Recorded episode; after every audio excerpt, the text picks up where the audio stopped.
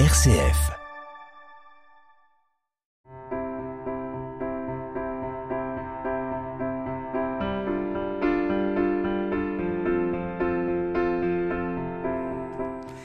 Carte blanche, euh, attachez vos ceintures. Je vous emmène maintenant à Montréal. En face de moi, Bérangère. Bonjour Bérangère. Bonjour.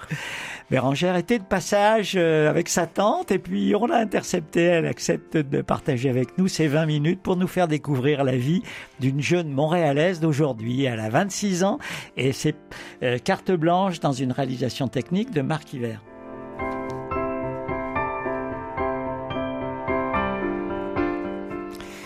Alors on aime bien sûr rencontrer nos, nos cousins, comme on dit chez nous, euh, québécois, et je vous ai intercepté comme ça. Euh, merci d'accepter cette rencontre. Alors vous êtes montréalaise, mais votre maman est française. Racontez-nous le début de cette belle aventure. oui, euh, donc ma mère est née à Rouen, euh, mais elle a grandi donc à Saint-Étienne. Euh, elle a rencontré mon père en Afrique, un Québécois, et euh, déménagé à Montréal dans les années 80. Depuis, euh, n'a pas quitté Montréal. Et elle élevé ses enfants à Montréal, donc euh, elle est maintenant, euh, elle est maintenant plus montréalaise que que Rouennaise ou Stéphane. On lui fait un petit Oui. coucou ainsi qu'à vos frères et sœurs. Alors une famille avec plusieurs frères sœurs? un seul frère, un seul frère, un, seul grand frère, frère, ouais, un ouais, grand ouais. frère. Voilà. Donc euh, montréalaise, on va découvrir avec vous euh, la vie d'une jeune fille. Euh, grande ville, Montréal. Combien d'habitants? Il doit avoir à peu près euh, un million sur l'île et euh, dans la couronne nord et sud, euh, ce- autour de 3 millions. Voilà, une grosse agglomération, Voilà. euh, la capitale du Québec et euh, une ville cosmopolite avec euh, des gens venus du monde entier. Oui, effectivement. Bon, la capitale du Québec, c'est la ville de Québec. La ville de La Québec, ville de voilà. Québec. Mais Montréal est la plus grande. euh, Québec, c'est ça fait 100 000 habitants, c'est un peu plus, un, peu plus quand même, Voilà. C'est la euh, capitale administrative, mais la voilà. capitale, c'est Montréal. euh, le, le, la ville, la plus grande ville du Québec, c'est Montréal. euh, voilà. Donc, euh, Et avec des habitants venus du monde entier. oui, de partout. c'est une ville euh, très multiculturelle. euh, euh, beaucoup de, de gens d'ailleurs. donc, Et beaucoup de Français qui sont allés s'installer, qui font leur vie là-bas. Exactement. Beaucoup de jeunes Français qui viennent faire leurs études et qui dé- décident de rester après, euh, qui tombent en amour avec la ville. C'est une belle expression qui vient de chez vous, tomber en amour. Voilà. Puis, euh, notre réalisateur Marc, c'est des histoires un petit peu équivalentes dans sa famille. Voilà. Alors, cette ville, vous y avez vécu euh, et vous y vivez, vous y vivez toujours. Euh, on y parle français, on y parle anglais? On y Euh, parle toutes les langues du monde? On, parle, on y parle français, mais il y a une grande partie aussi de la ville, euh, il y a beaucoup d'anglophones, donc des gens qui parlent anglais. Euh, c'est une ville assez bilingue, euh, bien qu'on on- qu'on essaie quand même de mettre des mesures pour pouvoir valoriser le français à Montréal. Euh, mais il y a beaucoup de gens qui, qui habitent et qui parlent exclusivement anglais. Voilà, donc c'est une ville aussi anglophone, Voilà. mais également francophone. Et on sait que nos amis québécois défendent le français avec, avec vigueur, Oui. euh, euh, en particulier à l'école. Oui, à l'école, euh, c'est très important pour nous, euh, et même dans la culture, de valoriser euh, des artistes francophones aussi. euh, c'est quand même quelque chose qui nous tient à cœur euh, et qu'on tente de protéger. Alors, quand on est une jeune euh, Montréalaise, eh bien, on entre dans le système scolaire. Dites-nous un peu comment c'est organisé, parce que c'est assez différent de chez nous, finalement. Euh, oui, c'est assez différent. Euh, en fait, un peu l'équivalent du euh, collège, début Alors, lycée. commençons. Oui. L'école primaire, maternelle existe. euh, On commence à aller à l'école vers quel âge? Euh, L'école maternelle, c'est vers euh, 5-6 ans. Euh, et en plus, c'est 6 ans donc euh, de primaire. Euh, on termine vers euh, 11-12 ans environ. Et ensuite, on a ce qu'on appelle l'école secondaire. C'est 5 ans. Donc, c'est un peu l'équivalent du collège début lycée. On termine vers 17 ans. Voilà, donc on voit pour nous l'équivalent, ça sera à peu près de la sixième à la seconde. Pour cinq ans Voilà, de- cinq ans voilà. d'études, là c'est le collège, hein, Voilà. c'est les, les études secondaires. Et puis Oui. alors après, euh, à la différence de chez nous, eh bien c'est un autre système qui se met en place. Voilà, c'est ce qu'on appelle le cégep. Euh, donc, c'est deux ans normalement, mais ça peut être trois ans si c'est, par exemple, des études plus techniques, euh, donc un diplôme qui serait pour un métier plus technique. Euh, mais pour aller à l'université, normalement, c'est deux ans, en fait. Donc, deux ans au cégep. C'est un peu l'équivalent d'une préparation à l'université, une prépa. Et ensuite... Alors là, on a déjà choisi un petit peu son orientation future. on comprend le côté technique, éventuel ou scientifique, et puis les études plus universitaires, plus académiques pour l'université. Effectivement. Donc, au cégep, il y a plusieurs filiales. Ça peut être une filiale en sciences humaines, comme on appelle, euh, ou une filiale plus scientifique avec des maths, sans maths. Euh, donc, il y a des cours, euh, il y a des cours communs en fait à toutes les filiales comme français, philosophie, mais après il y a des cours plus euh, plus adaptés en, en, fonction des filiales. Donc l'orientation, elle est déjà décidée au fond à la fin de l'équivalent pour nous de la seconde après les cinq années de collège. Effectivement, on choisit une filiale, on peut bon, on peut toujours changer, on peut revenir. Mais en principe, là, on voilà, commence déjà on commence à, se diriger, effectivement. On commence à se diriger. Alors vous, qu'est-ce que vous avez fait, Bérangère? Euh, Oui, donc moi j'ai fait un cégep donc en sciences humaines, ce qu'on appelle un profil monde. Euh, donc c'est ah, c'est beau ça, oui, profil, profil monde. effectivement. Les sciences humaines, c'est le profil monde. Alors on étudie quoi, par exemple? Euh, ben, des cours un peu de politique internationale. Il va y avoir plus euh, des, des cours un peu d'anthropologie. Donc on, on découvre un peu euh, différents types de, de, sciences humaines qui sont plus axées vers l'international. Euh, euh, donc, c'est essentiellement des cours qui vont toucher plusieurs aspects. Comme, Et donc, ça vous a bien plu, ça? Oui, effectivement, oui, oui, c'est très une belle ouverture sur le monde. C'est des, on, ça nous permet un peu de, de, voir un peu ce qui se passe ailleurs très tôt dans notre carrière. Donc, c'est assez intéressant, oui, comme programme. Alors, au bout de ces deux ans, il y a un concours, un examen pour aller à l'université. Ça se passe comment? Ça, ça va dépendre des, des filière. Euh, c'est sûr que généralement c'est sur dossier. Euh, donc, ils vont regarder les notes, le parcours un peu. Euh, donc, généralement, c'est sur dossier. Il n'y a pas forcément d'examen. Euh, ça dépend des programmes. Par exemple, en médecine, il peut y avoir des examens pour certaines écoles, mais ça dépend des programmes. Et alors vous, après cette ouverture sur le monde, vous avez choisi quelles études? Alors moi, je suis allée en droit. Euh, donc après deux ans, euh, je suis rentrée. Donc euh, on, appelle chez nous un baccalauréat, mais en fait c'est une licence. Donc on dit un baccalauréat de droit, mais c'est une licence. C'est l'équivalent d'une licence. Une licence, en France, donc trois ans sans doute. Trois ans exactement. Trois ans, hein. Trois ans donc de baccalauréat en droit. et ensuite une année complémentaire en fait qu'on appelle. en fait il y a au Québec, il y a deux, un peu deux systèmes. Donc, il y a le droit civil, mais il y a aussi la commune law, donc d'inspiration plus des anglophones et donc euh, d'Angleterre et les provinces anglaises, en fait, au Canada, sont des provinces de common law, comme aux États-Unis.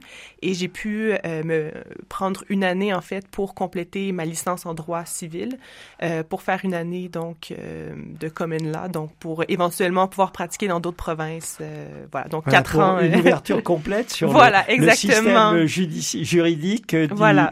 du Canada avec ces deux histoires finalement, ces deux traditions, et Dieu sait si le droit anglo-saxon est différent du nôtre. Oui, effectivement. on est encore un peu sur le droit romain, eux c'est tout à fait différent.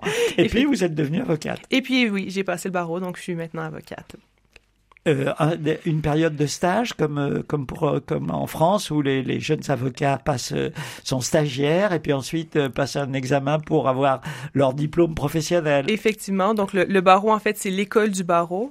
c'est pendant le programme va changer donc prochainement, mais lorsque j'étais lorsque j'ai passé le barreau c'était après l'équivalent de quatre mois en fait sur des sur des bancs d'école donc on avait des cours et des examens.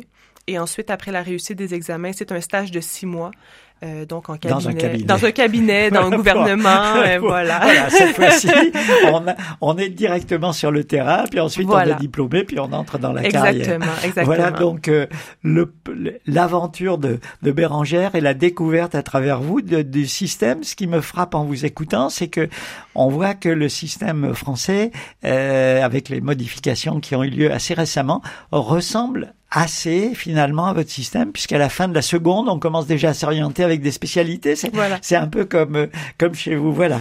Alors, on s'est dit, on va écouter de la de la musique qui vous plaît.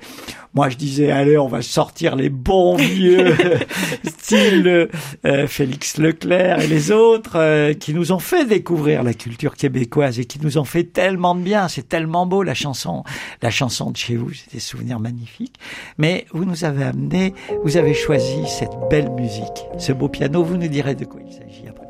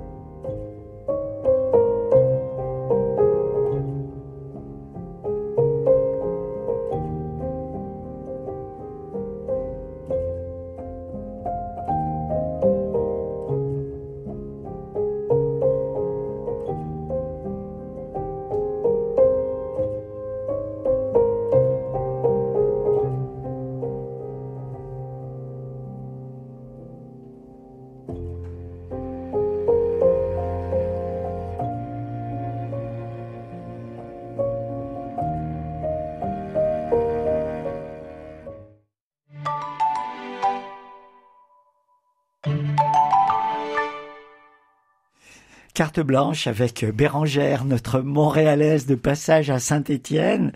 Euh, on a découvert avec vous le, parcours scolaire d'une jeune fille de 26 ans devenue avocate. Euh, et bien sûr, votre pays nous fait rêver.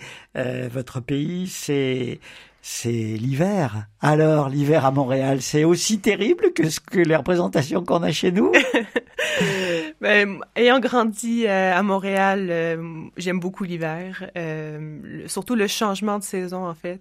je trouve qu'on apprécie plus l'été, on apprécie plus le printemps, l'automne, et l'hiver pour moi c'est une saison qui est euh, je pourrais pas m'en passer. je pourrais pas vivre dans un dans un pays sans hiver. Sans hiver. Sans hiver, euh, c'est euh, parce que l'hiver c'est avant tout les sports d'hiver, le ski de fond notamment.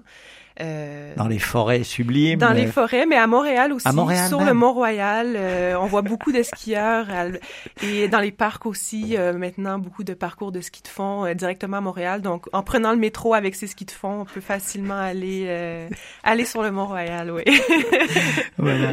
Donc ça, c'est l'hiver et puis aussi les saisons sont très marquées avec la nature toute proche. Effectivement, effectivement, très marqué. Donc, au printemps, le printemps arrive d'un seul coup euh, d'un seul coup, les gens sortent dehors. Donc, le printemps, c'est vraiment le, l'explosion. l'explosion les gens dans les parcs, sur les terrasses. Ben, euh, j'imagine un peu comme en France.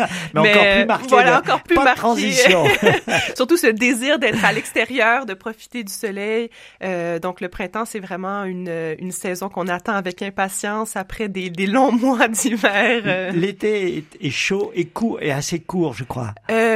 L'été, l'été est de plus en plus long. on, a, on a eu quelques chaleurs en fin septembre, même début octobre. On a eu certaines canicules dans les dernières années, au mois de septembre aussi. Euh, mais très chaud, très humide. Euh, j'ai l'impression qu'il fait plus chaud, en fait, à Montréal des fois qu'en France. Euh, l'été, très, très, très humide, oui.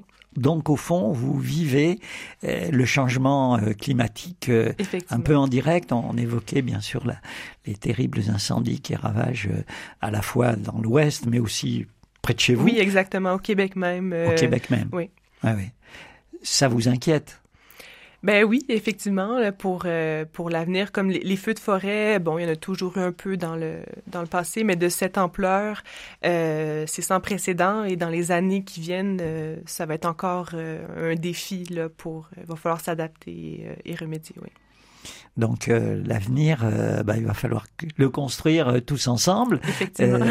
et puis à Montréal, il y a ces saisons et cette nature qui est toute proche. Il y a toujours des écureuils qui courent un peu partout. Il y a beaucoup d'écureuils, ils sont toujours là.